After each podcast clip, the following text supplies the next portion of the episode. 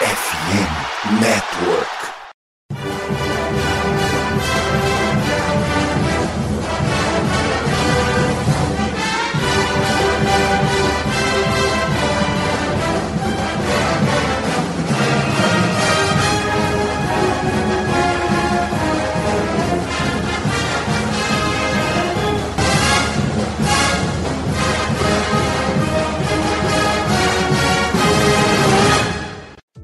Saudações, amigos! Saudações, fãs de esporte! Saudações, fãs dos esportes universitários! Que grande prazer, que grande alegria, que grande satisfação! Estamos chegando mais uma semana com o meu, o seu e o nosso CollegeCast hoje, quarta-feira, dia 14 de fevereiro de 2024. São agora 23 horas 22 minutos pelo horário de Brasília e a gente vem chegando com a parte 2 da análise de cornerbacks, fechando a secundária, fechando os defensive backs. A gente abriu a série de análises de prospectos com os safeties, já fizemos a parte 1 dos corners e hoje a gente encerra a classe da secundária com a nossa parte 2. Mas sem mais delongas, até para a gente poupar tempo, vamos começar apresentando a mesa então? Andrezito, muito boa noite que grande momento a gente está tendo aqui o MVP do torneio de flag dos creators do NFL em Brasa. Cara que recebeu um great job, great game de um cara que é Ring of Honor do Miami Dolphins e que jogou Super Bowl ao lado do Dan Marino. Graças a Deus o André tá sem moral. Muito boa noite. Teve ainda um Hell of Game, né? Cara, simplesmente surreal. Ter você e o Michalski comigo lá, me ver jogando, né? Dar aquela força, dar aquela moral e estar torcendo por mim, junto com toda a galera da, da NFL TT, o Eneirado que tava lá também torcendo pela gente, o Matheus Pinheiro ficando maluco na, na torcida, simplesmente surreal, surreal. Ainda teve a Ashley, né, que vocês entrevistaram, ela falou que eu jogo um, um flag de primeira linha, mas dito isso, é bom estar de volta gravando com vocês, é bom estar a casa. E queria aqui dar uma boa noite a você, Albert, a você, Menon, que também estava lá presente, né? Não posso me esquecer disso. Ao Bruno, né? Que não é aquele Bruno, é um outro Bruno, o Fornazari. E uma lindíssima noite, belíssima madrugada, maravilhosa manhã e gostosíssima tarde a todos aqueles que estão nos ouvindo. Dito isso, flag é maravilhoso, joga em flag. Ô, Menon, foi mais ou menos por aí, né? Antes de ganhar MVP, ganhar jersey personalizada, antes de ser coroado o rei da NFL em Brasa, o André tava lá sendo muito humilde com os fãs, tirando foto a cada 10 minutos. Que final de semana memorável.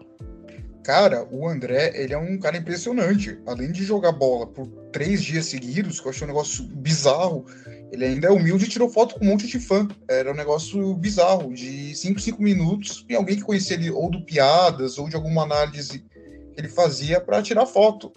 Mas foi uma experiência super legal. Foi em Brasa, você com o Pinho, o Michalski, o André, a Tal, que deu um salve lá também, apareceu no final do dia uma experiência muito legal e até me incentivou a voltar a participar mais ativamente do College Cast com vocês. Perfeito. Ô, Albert, você infelizmente não esteve com a gente, mas você já teve a oportunidade aí de estar tá jogando futebol americano, Brasil afora, né? Tenho certeza que quando você conseguir ter a experiência aí de estar tá junto com o André, você vai pedir um autógrafo e tirar uma foto com ele, né? Porque celebridade a gente sempre tem que tietar. Deus no céu, André Limas na terra. E, primeiramente, um bom dia, boa tarde, boa noite a você, ouvinte. Boa noite ao pessoal aqui da mesa, Pinho, Menon, Bruno, André. E só queria dizer que Vila Leopoldina para São Mateus é uma caminhadinha, tá? Se eu já sofri assistindo um jogo lá em Pinheiros para voltar para casa, imagina na Vila Leopoldina. Agora, um cara que tá doidinho pra assistir jogo é o Fornazari. Porque nem nos mais lindos e quentes sonhos da vida de Bruno Fornazari ele poderia imaginar o Philadelphia Eagles jogando em território tupiniquim. né, que vai acontecer dia 6 de setembro. Então, Fornazari, antes de você ir para Itaquera e ficar mais louco que o padre do balão com Jalen Hurts e companhia limitada, vamos falar um pouquinho sobre uma das maiores necessidades do teu time, que é cornerback, aí para essa sequência da NFL nos próximos anos. Sim, senhor, seu Pinho. E assim, sendo sincero para vocês, eu tô com medo de dormindo ter vendido minha alma como um sonâmbulo e agora, depois do jogo, vou ter que pagar por ela. Porque eu solicitei a NFL em troca da alma do jogo vir pra cá. Mas, boa noite a todos. Boa noite aos ouvintes, boa noite à banca, sempre um prazer estar por aqui. E vamos sim falar, principalmente torcendo para um desses dois que eu vou comentar hoje cair nas mãos do, do Nick Siriani. Vamos ver. É isso. Bom, depois da vinhetinha, a gente tá de volta para continuar falando de prospectos. Não saiam daí.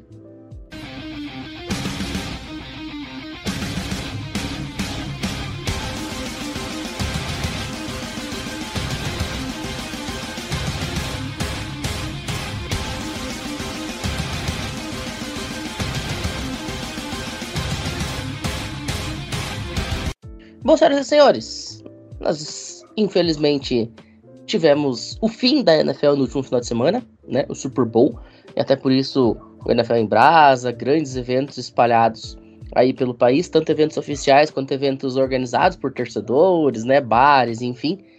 O fato é que agora a gente vai ter que esperar alguns meses para ter futebol americano nível NFL, nível college de volta. Tem a UFL chegando aí, tem a FABR também.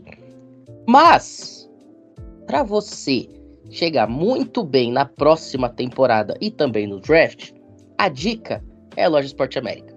Sabe por quê? Porque além de ser a loja licenciada da NFL aqui no Brasil, né, para venda, né, comercialização de jerseys, né, para produção de linhas exclusivas, enfim, de tudo relacionado à National Football League, a Esporte América ela ainda é nossa parceira oficial do College Cast e da FN Network e tem uma linha completa de artigos da NBA, da MLB, tem muita coisa legal. Então, se você tá querendo acompanhar o final da temporada do basquete, já tem a Major League Baseball chegando logo na sequência, e como eu falei, o draft e a próxima temporada da NFL já raiando no horizonte, fica aí a dica. Esporte América, que inclusive tava com uma loja lindíssima no NFL em Brasa, tá?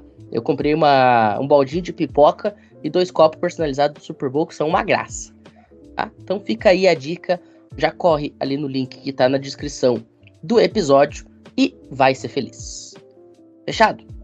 Bom, então dito isso, daqui a pouquinho a gente está de volta para começar a falar de prospectos, não saiam daí.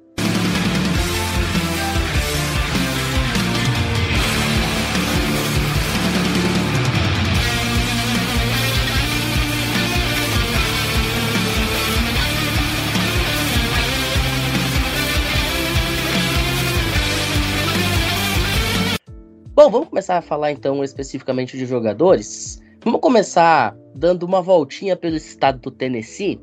Ou menos assim, Kamal Hayden, Tennessee Volunteers, é um cara que tá um pouquinho abaixo do radar, é um cara que a gente cogita para sair lá no terceiro dia. Mas me diz, o que que esse cara tem de especial que talvez possa lhe render uma oportunidade de sair um pouquinho mais alto no draft? Grande Pinho. Então, o Kamal Hayden, ele é um jogador subestimado até nesse draft, um cara que está sendo cotado para sair lá pela terceira rodada para baixo. Ele sempre foi acostumado com holofotes desde os tempos de high school. Ele acabou sendo recebendo uma nota de três estrelas pela ESPN quanto pela 247 Sports. Ele acabou indo para Tennessee para jogar sua carreira no college football. Em 2023, o Hayden ele acabou brilhando bastante no college football. Ele, em sete jogos, jogou bastantes snaps, 311 snaps, registrando 18 tackles, mas o destaque mesmo foi os seis desvios de passe e três interceptações, que o destacaram e colocaram ele no radar dos scouts da NFL, e reduzindo bastante a produtividade dos quarterbacks que ele enfrentava. Ele é um prospecto intrigante, porque ele tem uma consciência muito boa na red zone, ele consegue ler rapidamente as, as jogadas e as rotas dos recebedores. Ele consegue não cobrir só o terreno com rapidez, mas ele também se destaca por ser um jogador muito físico. Ele tem aquele porte físico, altura, tamanho de braço ideal para quarterback. Aquele, que nem como o Pete Carroll fazia em Seattle. Ele buscava muito cornerbacks físicos. O Hayden, ele lembra muito esse tipo de jogador. Nesse ponto, ele pode acabar indo parar numa defesa com inspirações mais físicas, digamos assim. Ele é um cara que interceptou algumas vezes a bola, mas como todos os prospectos, ele não é perfeito. Ele tem alguns defeitos que são os fatos que estão deixando ele cair no draft, um pouco disso. A sua cobertura de zona não é tão aprimorada assim. Se alguém draftar ele no draft, teria que lapidar esse quesito dele. Mas ele também tem uma determinação para resolver esse problema. Ele possui bastante potencial, mas tem que polir esses aspectos mais brutos do jogo dele. Por exemplo, como eu falei, apesar de ser um jogador físico, muitas vezes isso pode ser problemático, porque na NFL, se o cara é muito físico, cornerback, pode acabar resultando em muito pass interference, muitas faltas. E para esse estilo de jogador dele, é bom lapidar bastante isso. Ele não é um cara pronto para chegar na NFL e se titular na semana 1, mas se ele cair numa boa comissão técnica, com um bom treinador, como coordenador, ele lapidado pode se tornar um cornerback bem decente na NFL. Ele, sem dúvidas, pode fazer uma transição bem legal para lá. Os scouts estão bem interessados, principalmente por essa parte física e nesse destaque que ele teve em 2024, com três interceptações e de vários desvios de passe. Muito bem. O Kamal Hayden, que foi o grande destaque dessa secundária da equipe de Tennessee, vamos considerar que Tennessee não teve exatamente uma temporada das mais interessantes, das mais relevantes, mas é claro que sempre dá pra gente tirar uma coisinha ou outra de cada time, né? De cada jogador, pensando numa carreira profissional. Um jogador aí que é tido como quinta rodada, vamos ver se essa previsão acaba se confirmando mesmo. Bom, vamos dando esse nosso giro, vamos rodando. Ô Albert, vamos agora pro time campeão nacional Mike Sanristel, Michigan Wolverines. Você que está pensando, esse é o carinha que fez a interceptação no último lance da final? Sim, é esse cara aqui. Cara que fez a interceptação no último lance, no último respiro, no último ataque de Washington na grande decisão. Mike Sanristel, Michigan Wolverines, Murilo Albert. Que moral, o Mike Sanristel tá indo pro, pro drafting. É um corner bastante interessante, tá? Por mais que ele não seja um dos melhores da classe, mas é bastante sólido. Ele pode sair tranquilamente no segundo dia, no terceiro round, finalzinho de terceiro round está pago. Ele espelha muito bem movimentos de recebedor. Ele está sempre próximo do wide receiver, mas isso entra no contraponto do que os wide receivers que ele enfrentou no college são de níveis inferiores ao do draft da NFL então ele pode sofrer enfrentando recebedores mais rápidos, principalmente velocidade Tyreek Hill. Ele tem um backpedal um pouquinho torto, que se para safety é ruim, imagina para corner que está acompanhando no passo a passo. E por conta do backpedal, ele tem dificuldade de marcação homem a homem, tá? Ele também tem dificuldade em tackles, apesar de ler bastante o jogo. Ele sabe cobrir, sabe sair de bloqueios, mas para dar tackle ele sofre. Mas é um exímio jogador com boas mãos. Ele tem cinco interceptações na carreira do college, interceptações geraram bastante jardas. Foram exatas 151 em cinco interceptações na carreira do college. Então, é um defensor bastante interessante mas que vai depender de uma comissão técnica, assim como a maioria dos cornerbacks que estão subindo do college. Muito bem. O Mike Sarissel, que é comparado, por exemplo, ao Azante Samuel Jr., que saiu da, de Florida State, acho que por Chargers, me corrijam se eu estiver errado. O André, tu que gosta de cornetar esse tipo de comparação, quer deixar um comentário sobre isso aí? Tá, tudo bem, ok. É uma boa comparação lembra um pouco. Lembra um pouco. São dois corners físicos. Eu vivi para ver André Limas concordando com uma comparação de prospecto. Isso é histórico, senhoras e senhores do conselho.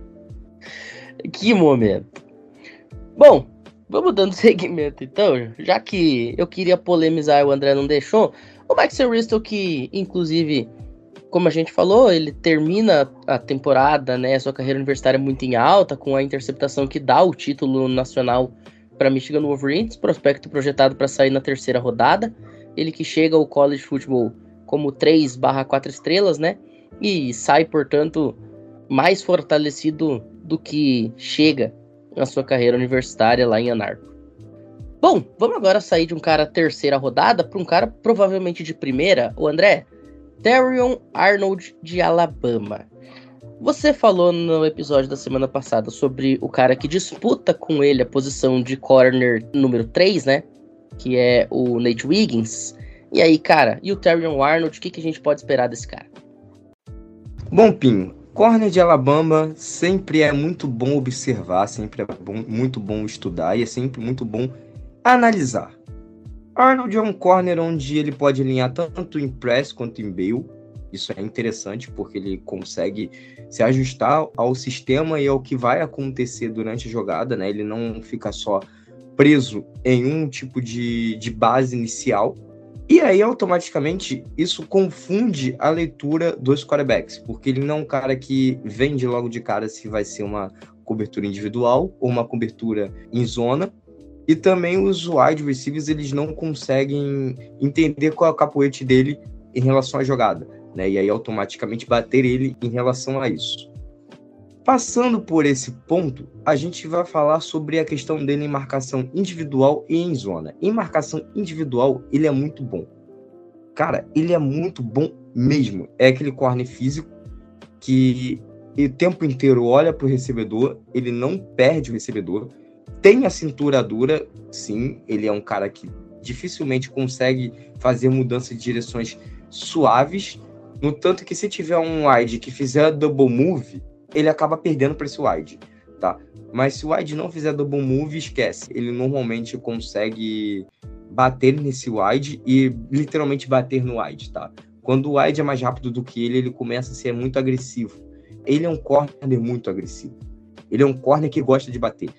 E quando digo gosta de bater, ele também gosta de abraçar. E quando digo gosta de abraçar, é literalmente aquele abraço de urso, né? Aquele abraço gostoso, carinhoso e maravilhoso que dá. E isso pode causar algumas faltas na NFL. Mas é um cara muito técnico, tá? Eu gostei da técnica dele de marcação. A marcação em zona dele para marcações curtas não me agradou tanto. Não foi uma, uma coisa que eu utilizaria ele, por exemplo, para marcações curtas. Mas marcações em zonas fundas, ou seja, em cover 3, cover 4, ele agrada, né? Porque aquilo que eu falei, basicamente vira uma marcação individual. E ele consegue identificar quais rotas vão para o fundo e se vai haver um cruzamento de rotas. E aí, automaticamente, ele deixa acontecer o cruzamento e ataca o recebedor que vai atacar sua zona. Ele pode jogar de slot, tá? Ou seja, ele pode jogar de níquel. É um cara que foi utilizado algumas vezes em Alabama nesse sistema, nesse estilo de jogo para jogos terrestres, ou seja, tem um ótimo tackle.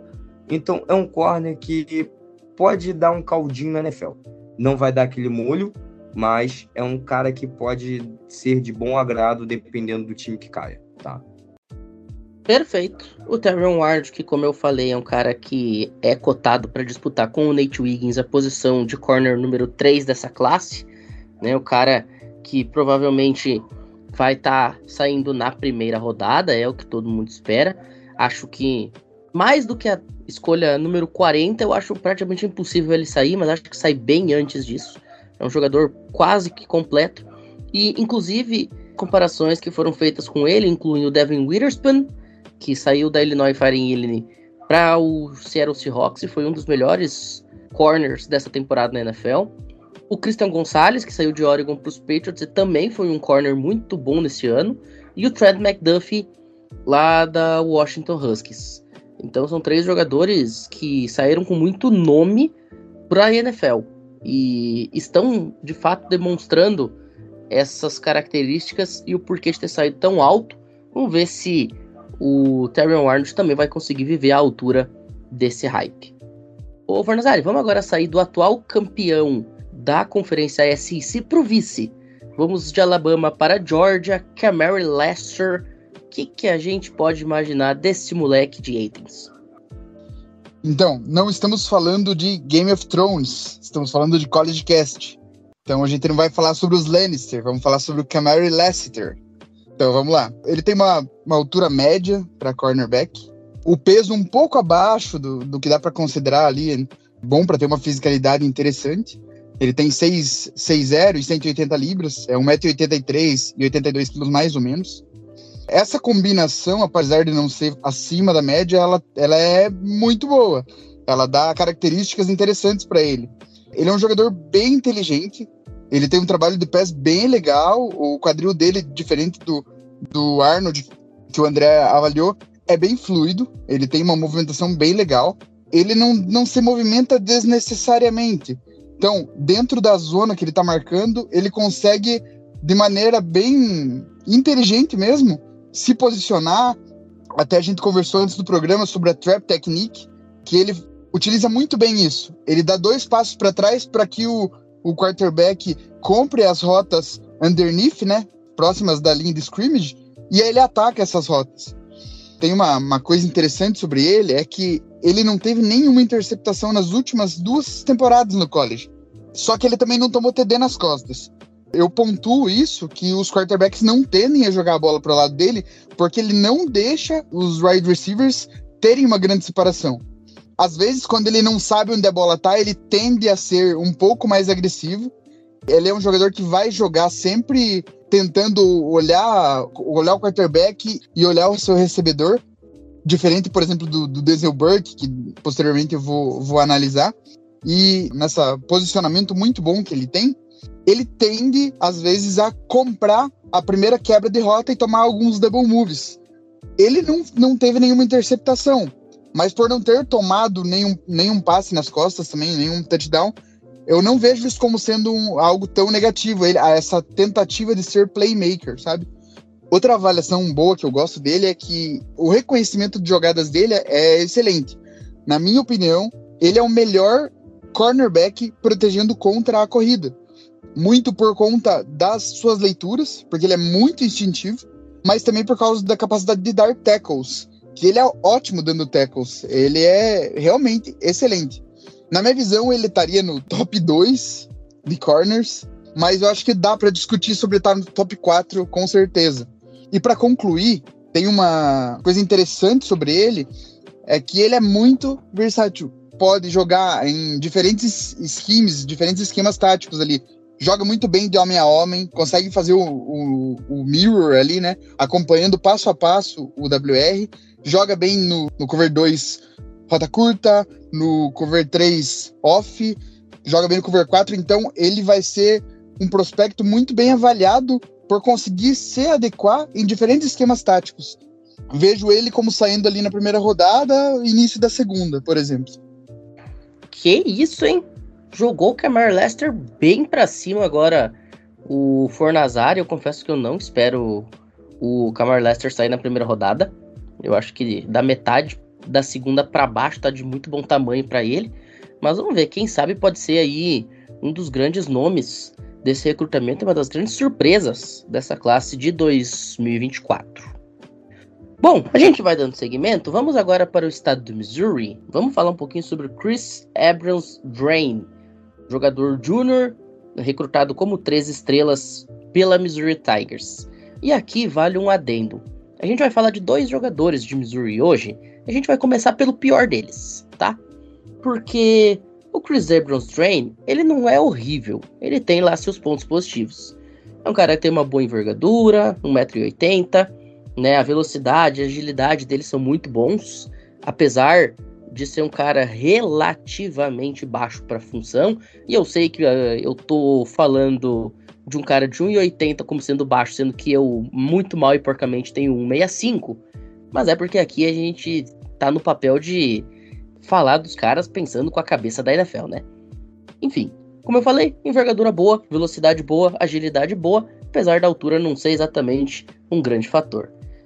Além disso, também aliado a essa velocidade e agilidade dele, ele tem uma mudança de direção muito boa e muito fácil de fazer, ele não sofre para ter que mudar de direção quando tá na rota. Trabalha muito bem aquelas 5 jardas iniciais onde o contato é permitido, é liberado, consegue atrapalhar a saída do recebedor para a rota, consegue muitas vezes tirar o recebedor da sua rota ou atrasá-lo. E assim, né, não permitir que o quarterback tenha esse alvo com clareza. Ele também trabalha muito bem quando está alinhado em press, é um cara que consegue fazer muito bem o seu papel nesse sentido, gira muito bem o quadril quando é necessário, não tem cintura presa, é um cara instintivo na zona, ataca a bola muito bem, uma precisão até acima da média, não só para essa classe, mas num contexto geral. Porém, o grande ponto dele, que é exatamente essa questão de conseguir atacar a bola com precisão, pode ser um problema. Afinal, para você atacar a bola, você precisa ser agressivo. E essa agressividade toda pode dar, como deu algumas vezes aos quarterbacks que enfrentaram Missouri, pode dar na NFL também a chance de esses caras buscarem alvos em rotas mais curtas. Afinal, ele vai estar tá sendo agressivo como ele é numa rota mais longa, marcando um cara que está no outside, e aí você deixa, por exemplo, um tight end ou um slot receiver aberto sem muitas dificuldades para fazer uma recepção que não vai ser uma big play, mas que vai ajudar o time a manter as correntes, manter o ataque em campo.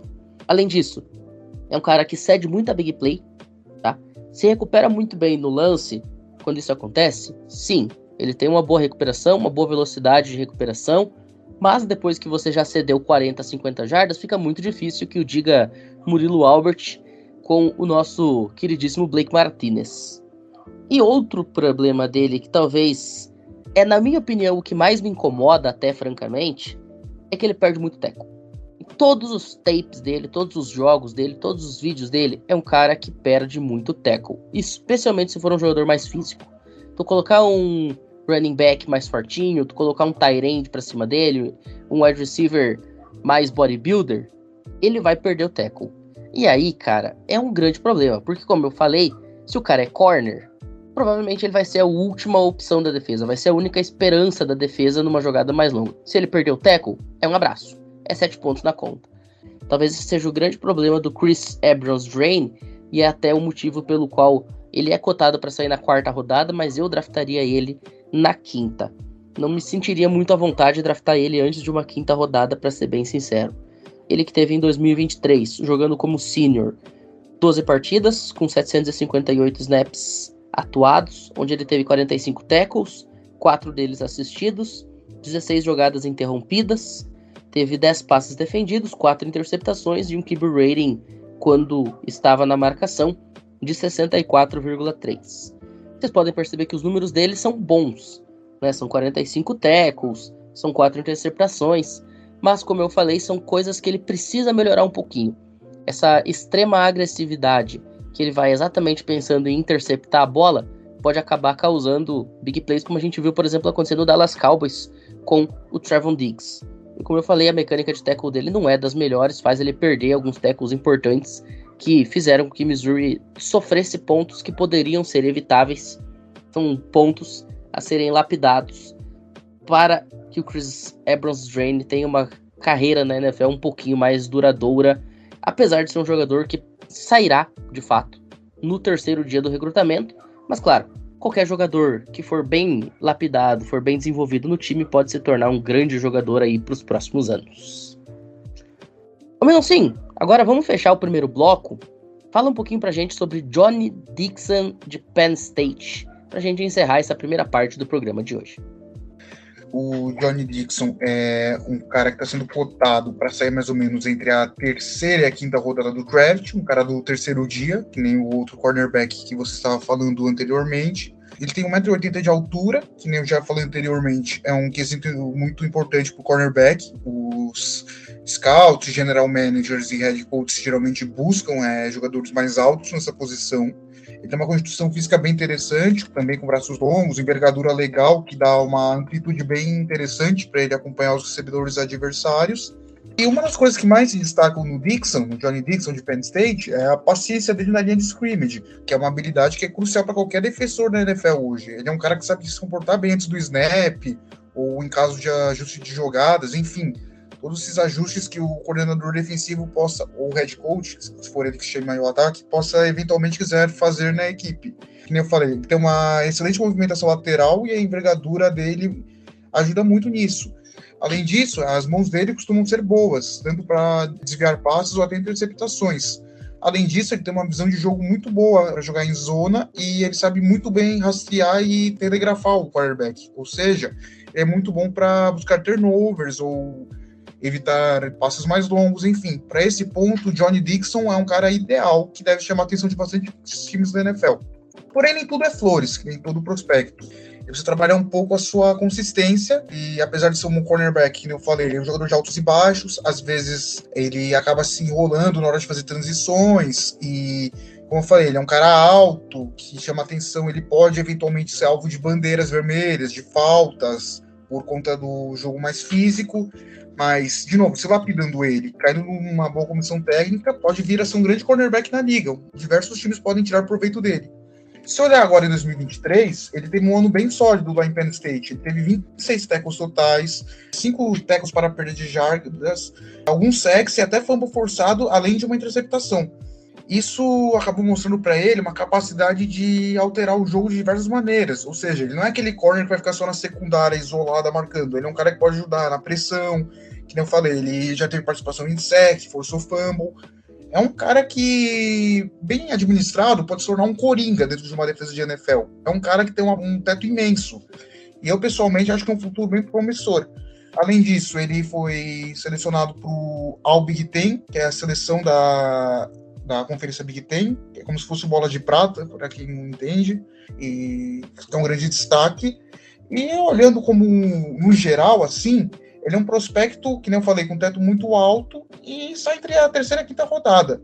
Só comparar ele com um jogador de NFL, seria o DJ Watt, que tem ferramentas parecidas e, e que, se bem lapidado, bem trabalhado, pode ser um cara bem versátil, tanto em cobertura e na cobertura press também, que é o grande foco dele perfeito. Tá sem moral, né? Ser comparado com um jogador da família Watt, tudo bem que não é os mais famosos, mas tá sem moral. Inclusive a comparação que a gente teve no NFL Draft Bus é com o Kill Blue Kelly, né, que era um jogador de Stanford, com passagem aí mais recentemente pelo Seattle Seahawks.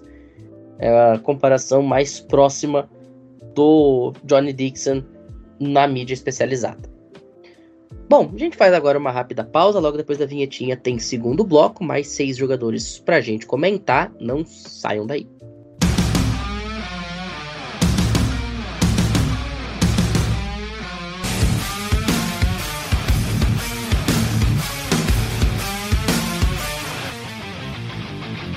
Albert, vamos para South Bend. Vamos falar de Cam Hart, Notre Dame Fighting Irish primeiro jogador do seu time que você vai ter o privilégio de comentar a respeito aqui nessa análise de prospectos. Então, fique à vontade, a casa é sua nesse momento. Só não vale clubistar demais. Porque clubistar um pouquinho todo mundo faz.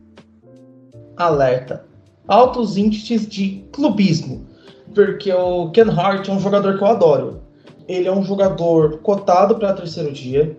É, ali na quinta rodada, mas eu acho que dá para dar um chablauzinho a mais nele ali para uma quarta rodada. Porque apesar de não ser um cornerback que tem interceptação, ele só tem duas em toda a carreira do college e foi do ano de sophomore. Ele é uma ilha jogando. Ninguém quer mandar bola nele. Ele tem muita noção de jogo, ele é um jogador versátil, ele jogou de linebacker é, algumas jogadas, outras ele jogou de safety. E ele é um cornerback grande, ele tem 1,89 e tem 94 quilos. Ele é um cornerback rápido, ele acompanha o recebedor, ele é instintivo, ele lê muito bem as corridas. Mas ele tem um problema que é a questão das faltas. Ele agarra bastante o, o recebedor, dá um tackle a mais do que deveria, tipo, o movimento, em vez de simplesmente parar, ele para, rola em cima do recebedor, o que já gerou algumas faltas aí já no próprio college. E lembrando que na NFL é um pouquinho mais rigoroso. O backpedal dele é um pouquinho porco. Eu acho que essa questão técnica é a grande deficiência dele. E lembrando que se você não tiver um backpedal bom, a sua chance de ser queimado é grande. E ele também é melhor na marcação em zona do que na individual. Então, isso derruba um pouquinho ele no, no board. Mas ele pode ser um achado. Ele só precisa refinar um pouquinho essa parte de jogo de cintura, jogo de pernas, mas ele é versátil em várias formações de cover one, cover two, precisar jogar um pouquinho mais próximo do box, ele consegue marcar wide receiver slot, ele se deu apenas 76,8 de QBR, o que é um número bastante interessante. Mas aquilo, a projeção dele é quinto round. A ESPN colocou ele como quatro estrelas, a 247 como quatro estrelas também. Mas eu acho que ele é um jogador de comecinho ali de terceiro dia e pode ser um excelente achado para quem o draftá-lo. Muito bem. O Cameron Hart, que, como a gente falou, é um jogador saindo da Dame Fighting Irish e que é comparado, por exemplo, ao Greg Nilsson, jogador que saiu da Northwestern Wildcats alguns anos atrás, acho que em 2020 ou 2021, não me lembro agora exatamente, né? Mas é um jogador que teve também o seu buzz na NFL, né? Teve o seu nome dentro da NFL nessas primeiras temporadas na liga. Vamos ver se é isso que vai acontecer também com o Cam Hart saindo de South Bend. O André, vamos falar de um outro cara que também é de um time ali da ACC, né? Notre Dame a gente sabe que é um time que joga na ACC em todos os esportes, com exceção do hockey masculino e do futebol americano. Vamos falar um pouquinho sobre o Kalen Carson, jogador de Wake Forest. O Wake Forest não vive lá o seu maior momento de sua história, longe disso, já teve dias melhores, né? Dias atrás, no clima do NFL em Brasa, pro show do CPM 22. E aí, cara, o que, que a gente pode esperar de Kalen Carson na NFL? Kalen Carson, cornerback de Wake Forest, como você mesmo disse. Ele é um cornerback que, ao mesmo tempo, ele me deixa preocupado, ele me agrada. Né? Tem essa dualidade, vamos dizer assim. Por que, que essa dualidade? Bom, vamos aos pontos ruins. Cara, ele não tem um backpedal tranquilo. O backpedal dele é nervoso. E ele não tem paciência para fazer o backpedal. Ele dá três passos, dois passos e simplesmente ele já ataca, sabe? Ele, ele não tem a tranquilidade de esperar o wide tomar a decisão ou ele vê que o wide está se aproximando e virar a cintura e acompanhar o wide, mesmo que o wide ele quebre depois, mas acompanhar o wide no, no desenvolvimento da sua rota. Ele já imediatamente já vira cintura.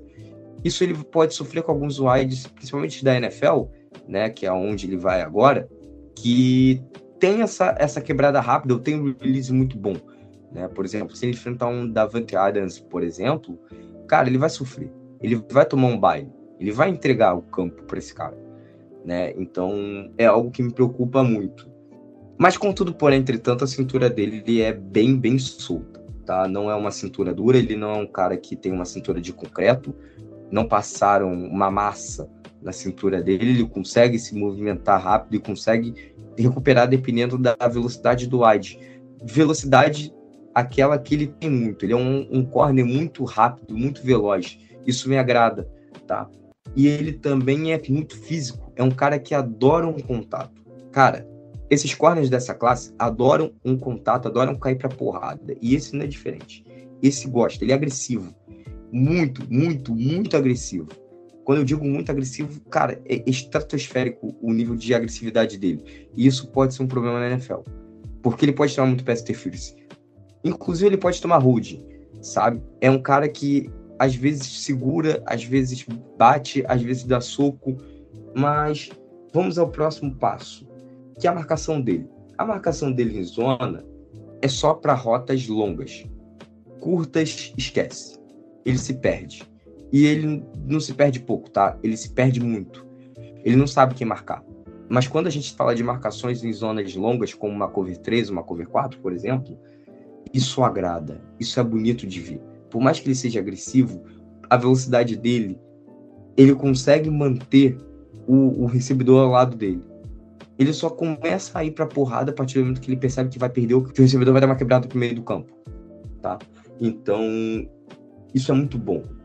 Em marcação individual, ele é impaciente, ele não quer esperar o recebedor desenvolver toda a rota e automaticamente ele terminar de executar o seu serviço de maneira reativa. Então ele começa a partir para agressividade para acabar logo com a jogada às vezes sendo pass interference, às vezes para não deixar esse recebedor executar sua rota, e aí ele não recebeu o passe, né? E aí o, o quarterback tem que escolher outra leitura. É um cara que não olha para o quarterback na marcação individual, então isso é um ponto interessante, mas precisa ser moldado em relação a isso. Quando a gente fala sobre essa questão de marcação, ele encaixa muito ao sistema da NFL atual. Então é isso que me agrada.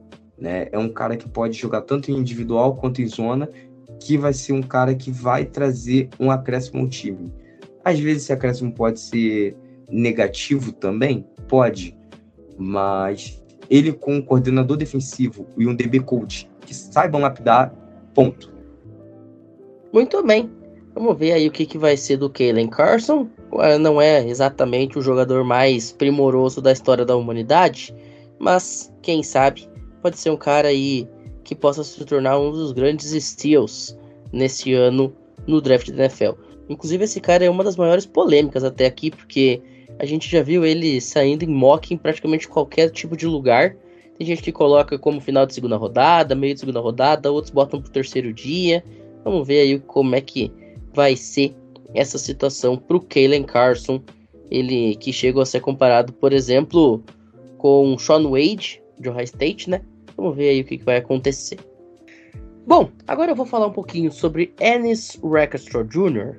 Eu falei que eu ia falar sobre os dois caras de Missouri e que eu ia começar pelo mais ruim. Agora vamos falar do bom. Porque o Ennis Rackstraw Jr., além de ser um jogador provavelmente de primeira rodada, no finalzinho da primeira, ou uma escolha top 10 da segunda, é um cara que tem muitas qualidades positivas e pouquíssimas qualidades negativas. Positivo, o que, que ele tem de bom? Bom, esse cara que chega até Missouri como um jogador 3 estrelas, ele foi lapidado para se tornar um excelente jogador quando marca em man-to-man, -man, né? especialmente nesse quesito. Para mim, é um dos melhores da classe em marcação homem a homem. Isso é muito importante porque a gente falou muitas vezes sobre jogadores que são muito bons em zona que atacam muito bem a zona, mas pecam em marcação individual. O Straw é o contrário, ele é um cara muito bom em individual. Além disso, ele é um cara muito instintivo, ele lê muito bem o jogo, entende o jogo com facilidade, antecipa jogadas rapidamente, com muita precisão. Usa muito bem a sua fisicalidade no duelo contra os recebedores. Alia um porte físico bom com a técnica, que é mais importante. Não adianta você simplesmente ter um corpo de uma geladeira e não saber o que fazer com ele. É um cara que ele consegue juntar a sua parte física com a sua parte técnica, é um jogador muito completo nesse ponto. Ele é um cara muito ágil para mudar de direção, não perde tempo, não solta o recebedor, gruda em cima do recebedor, cola em cima do alvo. Obviamente, se você é um corner, o seu principal trabalho é impedir a recepção. E como você faz isso? Por colar em cima do cara. Além disso, ele tem uma envergadura muito boa. Não é tão alto assim, 1,83m, né? Apenas 3 centímetros maior do que seu companheiro de time. Mas ele tem uma boa envergadura. Isso permite que ele dispute bolas no alto no 50-50, né? A bola contestada. Também é um cara que pode ajudar na contenção terrestre, apesar de não ser o seu melhor aspecto. Não é como se ele fosse um linebacker com corpo de corner, não, não é isso, mas ele pode ajudar, pode ser um cara que auxilia nesse ponto. E ele tem um tackle eficiente e certeiro. Não espere que você vá ver 50 tackles dele por jogo, mas quando ele precisar taclear, ele vai para encerrar a jogada. Mas nem tudo são flores. Pontos negativos dele. A marcação em zona é um problema. Tá? A marcação em zona dele precisa de muita lapidação. E aqui cabe um adendo. É um cara que vai sofrer muito se for draftado por um time que joga muito em zona especialmente em times com sistemas mais complexos de zona. Por exemplo, o San Francisco 49ers, o Philadelphia Eagles, são times que utilizam muito a marcação em zona, mas não é uma marcação em zona simples. É um sistema um pouquinho mais complexo que provavelmente o Straw iria penar, especialmente nos seus primeiros anos. E eu até quis citar isso aqui porque o Straw é um cara que está sendo citado, por exemplo, para o Philadelphia Eagles justamente por ser talvez o melhor corner daqueles que não são primeira rodada garantida. Então, caso ele vá de fato para Filadélfia, a gente teria que analisar muito bem como é que seria essa questão de como que o time jogando em zona iria conseguir colocá-lo de uma forma que ele conseguisse se encaixar e qual seria o trabalho dos treinadores nesse sentido, de como fazer o Straw evoluir a ponto de tirar o melhor dele num sistema que não é aquele que ele domina. E para fechar, ele também não é um grande interceptador. tá? Ele tem dificuldade de transformar passes defendidos em turnovers. Isso é um problema? Não exatamente. a principal tarefa do corner é impedir a recepção. Se ele conseguir interceptar, é um plus, é um bônus. Mas claro que se você conseguir fazer as duas coisas, é sempre muito melhor, né? Por questão pura e óbvia de troca de posse, questão de que dá ao seu time a possibilidade de pontuar ali na frente. A comparação dele é com o Devin Witherspoon, eu falei, né, jogador do Seattle Seahawks, do Illinois Fighting Illini. É uma comparação que ela é bem interessante porque a gente está falando de um cara que chegou fazendo muito barulho já na liga e de fato são jogadores bastante parecidos enquanto prospectos. O Ennis Rackstraw Jr., que na temporada passada teve 9 partidas, 466 snaps, 26 tackles, 7 deles assistidos, 10 jogadas interrompidas, 2 passes defendidos, não teve interceptações e cedeu um quarterback rating alto de 96.9. Agora, um ponto que eu queria citar, até falando já de questão de fit para equipes. Uma é franquia que recebeu muita atenção e recebeu muitos mocks no qual essa franquia pega o Ennis Rackstraw Jr. foi o Green Bay Packers, até pela posição do Green Bay Packers no draft, que é a posição 25, e a posição do Rackstraw Jr. enquanto corner ranqueado, né? Parece que é um casamento simples de acontecer.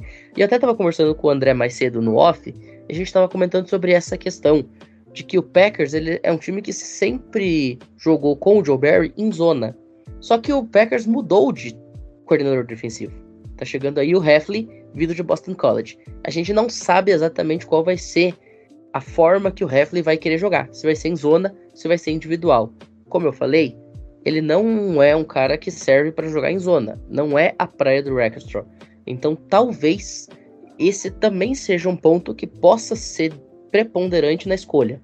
Qual vai ser o sistema que o Heffley vai implementar os Packers e se ele acredita que ele conseguiria tirar algo do Rackstraw eventualmente jogando em zona e não em individual. É algo que a gente vai ter que esperar para ver aí de abril para frente. Mas enquanto prospecto, jogador cru, primeira rodada para ele, eu não teria pudor nenhum de draftar ali a partir da 23 terceira, 24 quarta escolha para baixo. Talvez seja um pouquinho alto demais, mas é a profundidade da posição esse ano pede isso. E eu acho que é bastante plausível esse cara sair no top 40 do draft. Vamos dando seguimento, vamos para frente, vamos falar um pouquinho sobre Denzel Burke, Ohio State. Fornazari, me conta um pouquinho sobre esse cara diretamente de Columbus, no estado de Ohio. Então vamos lá. Ele tem um frame interessante, ele é um jogador alto e com uma envergadura boa. Então ele tem os braços compridos. Ele tem mãos fortes e ele tem uma amplitude interessante para atacar a bola e, e fazer a jogada. Ele é um jogador ágil, ele tem uma fluidez no quadril muito interessante.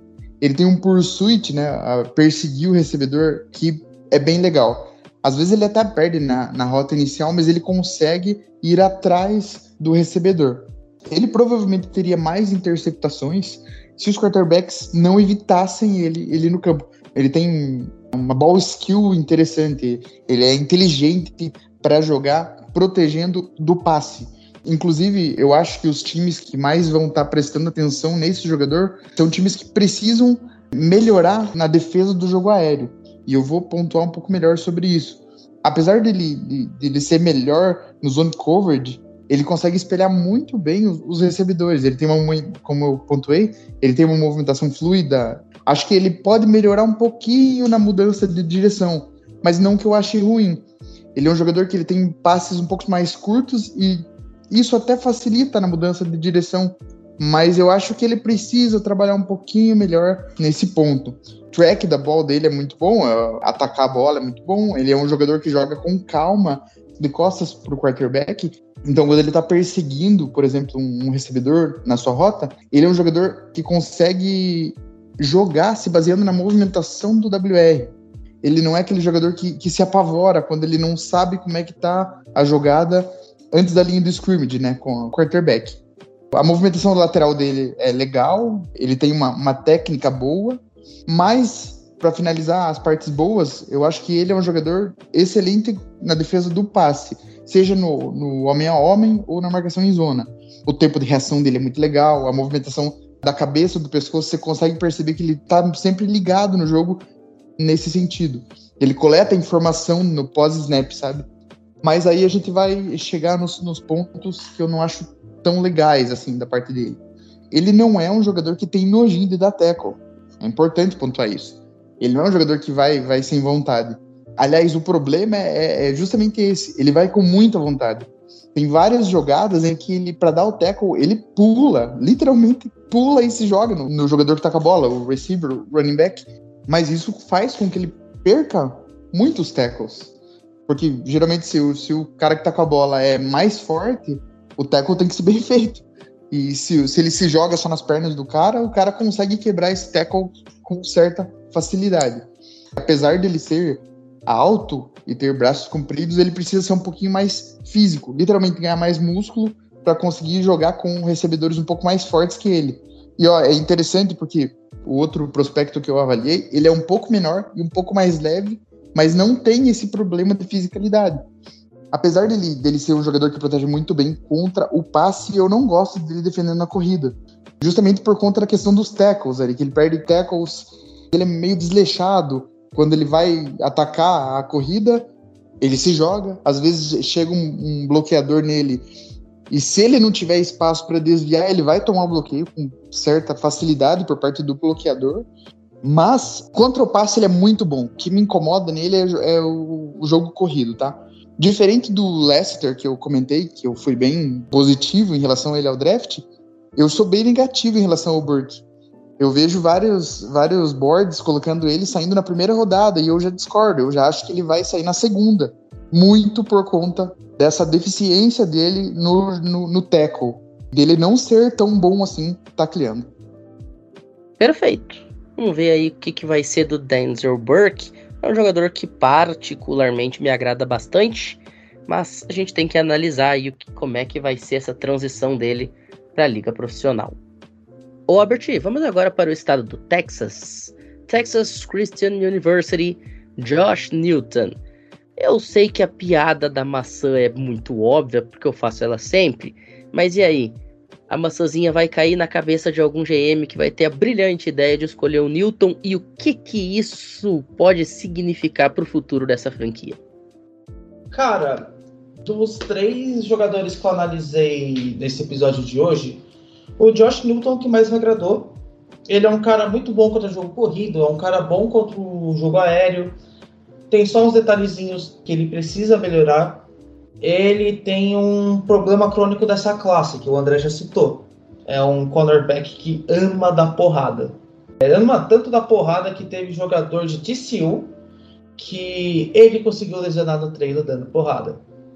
Ele é um jogador bastante instintivo, ele é excelente em cobertura em zona, ele tem bastante velocidade, apesar de não ter explosão, pode ser um problema, já que ele pode ser queimado nas primeiras jardas, mas algumas vezes que ele foi queimado, ele conseguiu recuperar bem, a maioria das vezes no caso. Tanto que o rating dos quarterbacks contra o, o Josh Newton é de 59.2 é um número bastante sólido. Ainda mais para ser um cornerback de segundo dia, ele está sendo cotado aí para terceiro round. Além do problema de porrada, de causar muita falta, ele tem problema na marcação individual, justamente por não conseguir acompanhar o recebedor uh, nas cinco primeiras jardas. Ele é um cara que é bastante queimado nas cinco primeiras jardas e a gente viu isso na final do college do ano passado. Lembrando que ele foi uma base para o time de TCU, na defesa de TCU, que chegou na final do college, mas é um prospecto que agrada bastante, sobretudo nas coberturas em zona, porque ele tem a característica de jogar em várias coberturas diferentes, então num playbook mais complexo ele se encaixaria. Perfeito. Bom, vamos ver aí o que, que vai ser do Josh Newton. O Albert bem falou, foi um cara que acabou perdendo estoque né, depois dessa temporada bem ruim que TCU teve em comparação com a temporada anterior, né? Vamos ver aí o que, que vai ser desse jogador na NFL. Bom, mas diz o ditado: o melhor tem que ficar pro último, e assim a gente fez André Limas, Kool-Aid McKinstry. A gente falou semana passada que a gente ia citar Cooper DeJean na parte 1, e o cara que disputa com ele a posição de corner número 1 hoje, e é Kool-Aid McKinstry. Então, nessa disputa de número 1 contra número 1, meu caro André Limas, me fala sobre esse menino da Alabama Crimson Tide, que é capa do episódio. Chegamos ao último corner dessa classe. Outro corner de Alabama, outro jogo de Alabama assistido. Um não, foram vários. Primeiro porque ele é igualzinho o companheiro dele, o Arnold. Ele pode alinhar tanto em bail quanto em press. Não vende se vai ser marcação individual ou em zona. O quarterback vai ter dificuldades ao ler para saber entender qual é o tipo de cobertura que a defesa vai estar. Ele é físico, tá? Ele tem um bom backpedal e bem paciente. Aliás, ele é um corner muito paciente. Mas voltando, ele é bem físico e ele é um físico inteligente. Diferente dos outros que são muito agressivos, ele é um agressivo onde ele sabe o limite da onde ele pode bater, aquelas cinco jardas. Depois disso, ele não bate mais no seu adversário. Ele mantém o adversário sob o controle, sob o domínio dele, como um carrapato, fica em cima. Quando tem um recebedor mais rápido do que ele, ele consegue manter sua recuperação, ele não se perde, não buga a mente, ele continua olhando para o recebedor, olha para as mãos do recebedor e ataca as mãos, dando punch ou de cima para baixo ou de baixo para cima, dependendo da forma que for a recepção. Dificilmente acontece alguma recepção em cima dele, isso é importante dizer, independente de quem seja o recebedor, pode ser um recebedor bom, pode ser um recebedor ruim. Em relação a pass interference, ele vai simplesmente sofrer muito pouco com isso, assim como Rhodes. Ele vai sofrer muito pouco. Isso é um ponto que eu gostei muito. A marcação dele em zona é excelente. Ele, diferente dos outros corners que eu citei, consegue marcar em zonas fundas, como cover 3, cover 4, assim como ele consegue marcar em zonas curtas, tá? Como uma cover 2 ou uma cover 3 cloud, né? Ele consegue fazer esse trabalho em que a zona curta, ele sabe identificar qual é a rota que ele tem que acompanhar. Se não tiver ninguém atacando aquela zona curta, ou seja, se o recebedor estiver progredindo pelo campo, estiver andando no caso correndo, né, não andando, mas correndo em direção ao fundo do campo e ninguém ataca essa zona curta, ele continua acompanhando esse cara, ele estica a sua zona, como ela é maleável, e ajuda seus companheiros na marcação.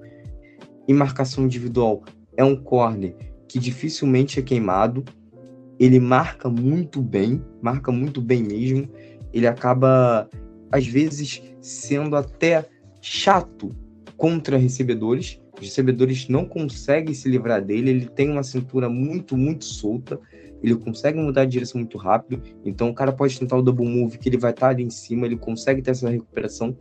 E assim, o principal, da mesma forma que eu falei sobre ele dar o punch na bola, ele é um cara que ataca a bola, então ele consegue interceptar.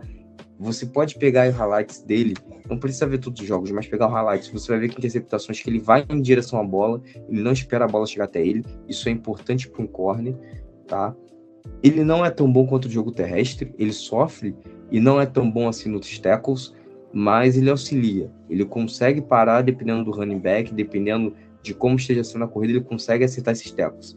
Como eu falei, bolas contestadas ele dificilmente perde, independente se o wide é mais alto ou não que ele, o que também é uma coisa difícil você encontrar um wide mais alto que ele, que ele tem uma boa envergadura, mas já aconteceu e ele soube lidar contra isso, soube tirar a bola das mãos desse recebedor, soube atacar muito bem esse recebedor, para ele não ter jogada perdida. Ele vai atrás do recebedor, independente de quem seja. Ele pode tomar o double move às vezes, que ele vai continuar correndo atrás, tá? Então, assim, para mim, ele e o Cooper são os melhores corners. Em termos de técnica, ele é melhor que o Cooper Dedin, só que em termos de flexibilidade, o Cooper Dedin é melhor do que ele.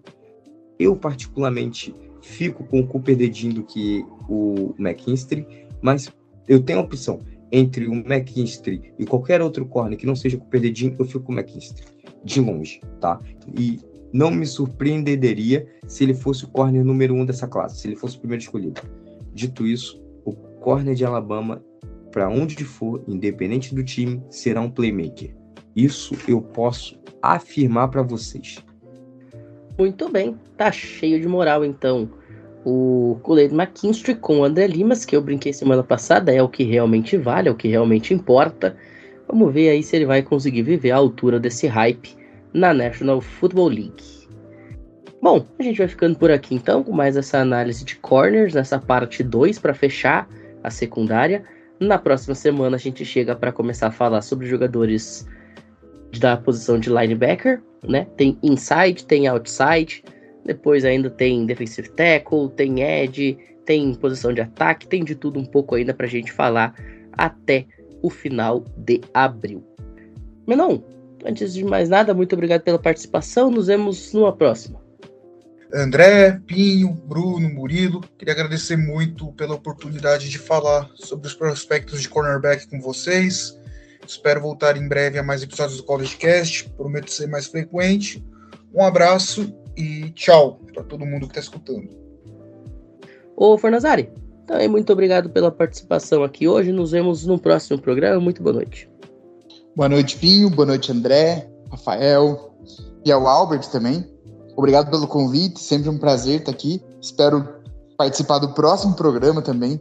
Falar sobre os prospectos é algo muito prazeroso. E é isso aí. Boa noite a todos. Obrigado por nos ouvirem. É isso, né, Albert? Próximo episódio é linebacker, uma posição que você já viu uma ou duas vezes ao vivo. É isso, ansioso para falar dos linebackers, a posição que eu mais gosto do futebol americano.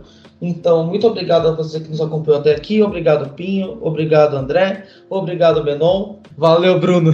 Até a próxima, pessoal. Valeu. Andrezito, também muito obrigado pela participação. Nos vemos no próximo episódio. Mais uma posição nos livros.